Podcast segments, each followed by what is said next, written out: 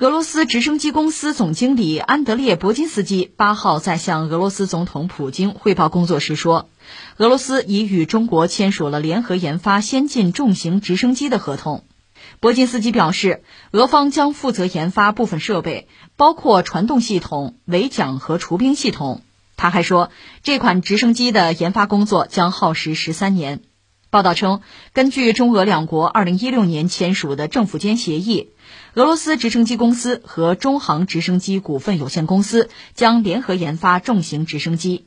这种直升机将在中国量产，并满足中国市场需求。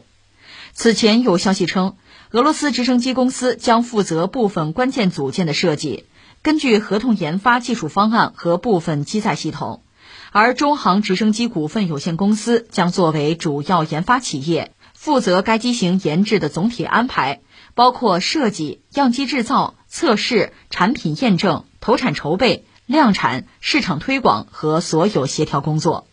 报道介绍，这款重型直升机的最大起飞重量为三十八点二吨，实用升限五千七百米，航程六百三十公里，最大航速每小时三百公里。舱内载荷十吨，外挂载荷可以达到十五吨。这个新闻怎么概括呢？就是中俄的重型直升机项目的合作，呃，这叫开花结果，这里边算开花吧，算开了花了，因为有了一个明确的态度。那么结果就是飞机真做出来，尚需时日吧，但是应该说可期，值得期待。只不过我们说。在这个领域啊，中国这个合作就光谈判应该谈了至少就是公开数据，得谈了十三年了，这是所谓好事多磨呀。现在到这样一个程度，应该说很不容易。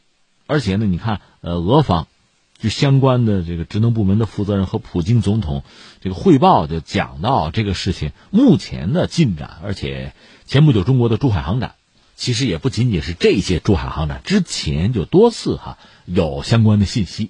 就介绍中俄这个重型直升机项目相关的一些一些数据啊、指标啊。目前我们看到以中国为主，这是这个项目现在非常核心的重要的特点。那我们简单聊聊吧，呃，一样一样说。一个我们就说直升飞机啊，在就人类航空领域是非常独特的，又是非常重要的一个领域。最早的开拓者、奠基人应该就是希克斯基吧？希克斯基这个人，我们简单说两句哈。他呢是。出生在俄罗斯帝国时代，呃，基辅，你说基辅是乌克兰的吗？啊，俄罗斯帝国嘛，所以那个时候那基辅得算俄罗斯帝国的。他本人呢，父母还都是知识分子，他学什么呢？学海军，在圣彼得堡学海军，学工程学。后来说有一年，他和他爸爸呢去德国旅行，哪一年？一九零三年。那年什么事儿很重要啊？莱特兄弟发明了飞机，他们是在德国通过报纸看到这个消息。那希克斯基后来写回忆录就说什么呢？说我啊，二十四小时之内，我就明确了自己或者叫改变了自己人生的目标，就是我得造飞机啊。刚才我们说之前他学过海军，学过工程学，飞机从哪学呢？从法国，那得有学费，谁掏？他姐姐赞助，他学的飞机的设计，有航空的理论，然后回到俄罗斯开始造飞机。他在人类历史上开创了一个什么先河啊？那个时候啊，这个航空发动机都很落后的，比较原始嘛，功率很小，所以飞机也做不大。他呢，是一架飞机装四台发动机，就人类历史上第一架四台发动机这么一款飞机，而且座舱是封闭的啊，叫俄罗斯勇士。后来在它基础之上呢，就搞出来所谓的重型的战略轰炸机，这是人类的最早的重型战略轰炸机，俄罗斯人搞的，希格斯基搞的。而且俄国就把它投入第一次世界大战了，当然我们也知道一战还没有打完，俄罗斯帝国先崩盘了，就贝尔什维克上台啊，退出一战。而希克斯基当时他就觉得，一个是当时俄国没有前途啊，整个欧洲也打成一片白地啊，那我想搞航空哪有机会啊？算了，移民美国吧，他就跑到美国去了。而且到了美国之后呢，他就改弦更张，就不再搞什么重型战略轰炸机这种东西了，搞直升飞机。从那时候开始呢，希克斯基的直升飞机就又成为一个开辟了人类航空新纪元的这么一个新创造，就是那种单旋翼带尾桨的直升机。说起来，你看，呃，苏联时代也好，今天俄罗斯也好，它这个直升机啊，技术上有两支儿，一支儿是米里设计局，它那个直升机基本上都是单旋翼带尾桨的，这和希克斯基基本上是一个技术路径啊。呃，另外。就俄罗斯，就苏联时代还有一个叫卡莫夫设计局，他们搞的叫这个对转双旋翼，那玩意儿更独特，这就另说了啊。我们说希克斯基本人是俄裔吧，他到了美国开创了自己直升机事业，而苏联俄罗斯这边的米里设计局和卡莫夫设计局也在大搞直升机，所以在这个领域啊，苏和美基本上是半斤八两，你行我也行，你搞一个我也搞一个，是这样的。那么重型直升机呢，又是在直升机领域吧？应该说非常难搞的东西，你看啊，一个是它体积会非常大，它这个载荷会非常大，另外就说它发动机功率也得非常大，而且你得有相当良好的操纵性啊。目前我们说在重型直升机领域啊，美国应该说一马当先，尤其给人印象深刻的，它有一种这个在 CH 五十三的基础之上搞的，叫中马王啊，那一架飞机可能比美国那 F 三十五隐身战斗机还贵呢。你想这一架重型飞机啊，那很厉害的。苏联时代呢和美国是可以相提并论的，比如著名的那个米二六，外号叫光环啊。但是苏联解体之后呢，俄罗斯因为他没钱了嘛，所以在重型直升机的研发上基本上陷于停滞。但是他有这个需要啊，也想尽一切办法在解决问题。另外，俄罗斯遇到一个很大的麻烦，前两天我们讲俄罗斯讲到了，就是乌克兰。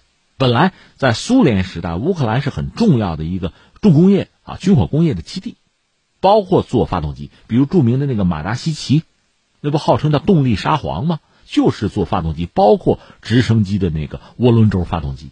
但是解体了，苏联解体了，乌克兰独立了，而且和俄罗斯关系现在非常糟。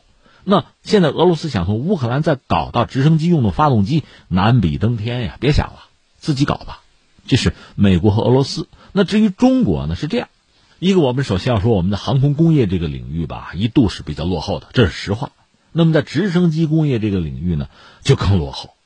我们最初拿到的是苏联的那个米里设计局搞的，叫米四这款直升机呢，一度我们大量装备，军用民用都有。你看，呃，当年一九六六年，就是我们河北邢台地震，周恩来总理专门跑到灾区来，就是坐直升飞机过来的。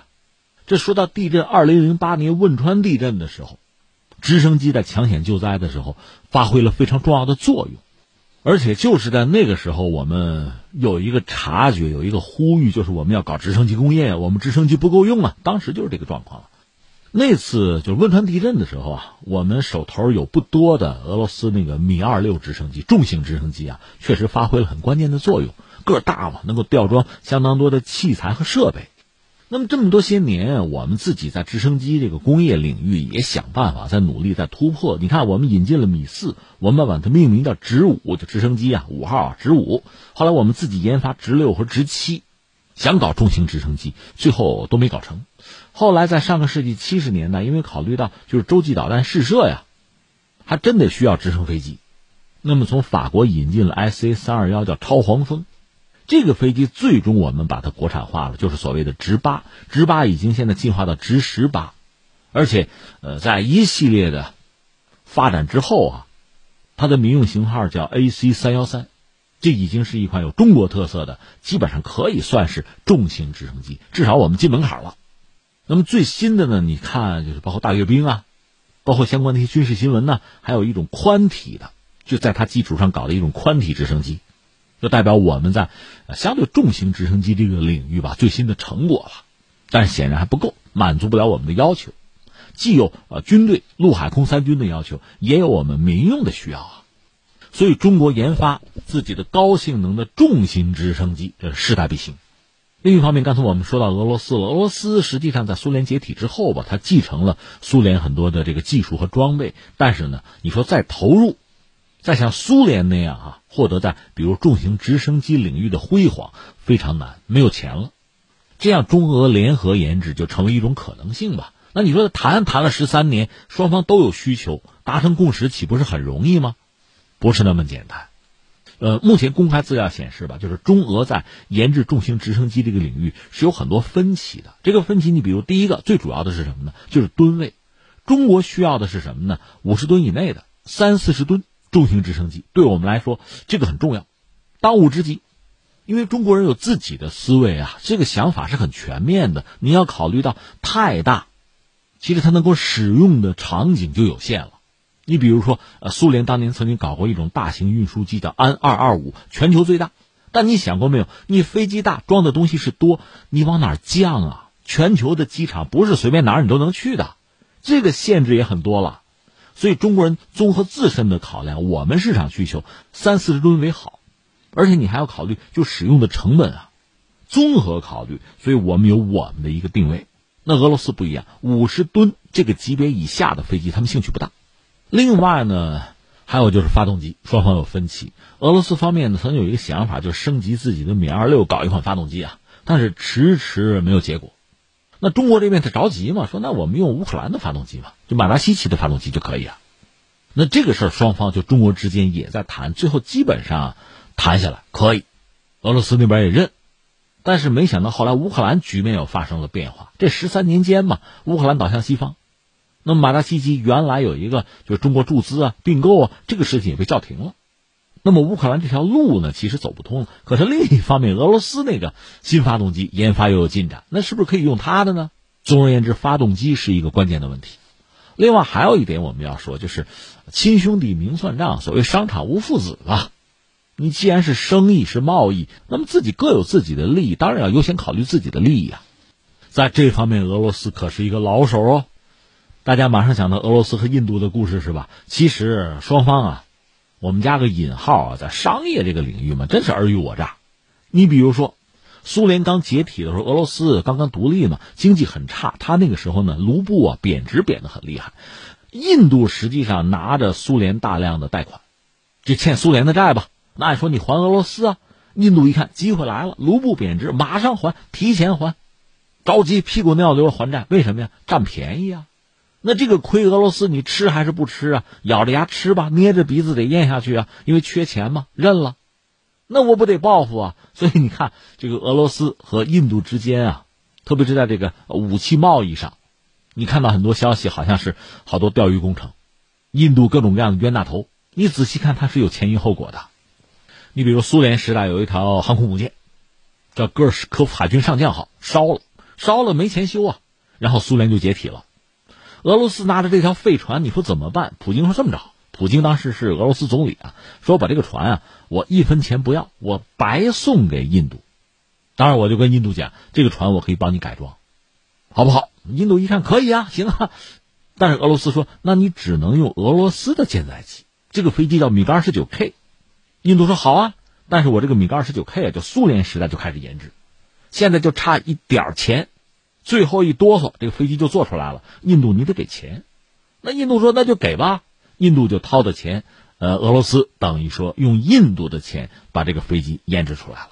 研制出来之后呢，俄罗斯自己也装备了一批，等于说俄罗斯自己不用掏这个研制费用了，就拿别人的钱叫借机生蛋嘛。这是俄罗斯干的事儿。那既然有这样的一种经验啊，一种惯性，那么中俄如果在重型直升机合作这个领域，人家俄罗斯当然也想，你中国人掏钱，我来研制，而且呢，我不花研制费，我自己也可以装备一批，我还可以推向国际市场，这个便宜多合算啊！但是对不起，这是中国人，中国人看得透你，不认同你的这个做法。那这样，在这个重型直升机研制，从基本的规格就是那个级别啊，这个吨位上，再到发动机。再到这个联合研制啊，这里边的主导权这一系列的问题谈吧，这不折腾十三年，现在看来尘埃落定，以中国为主。那我们换一个视角看，你可以这样理解：中国搞了一款直升飞机，然后呢里边有一些项目吧、子系统吧，我外包给俄罗斯做就是了。比如我把发动机可以包给你，或者说发动机我自己搞，那个齿轮箱、减速齿轮箱交给你，把一些子系统、子项目交给你。当然最后这个利益怎么分？这个恐怕是商业机密了，双方恐怕会有考量，会有一轮一轮的博弈哈。但是现在看来呢，既然已经签了，那就是谈妥了嘛。所以这个直升机的研发终于是走上正轨了，这是一件可喜可贺的事情。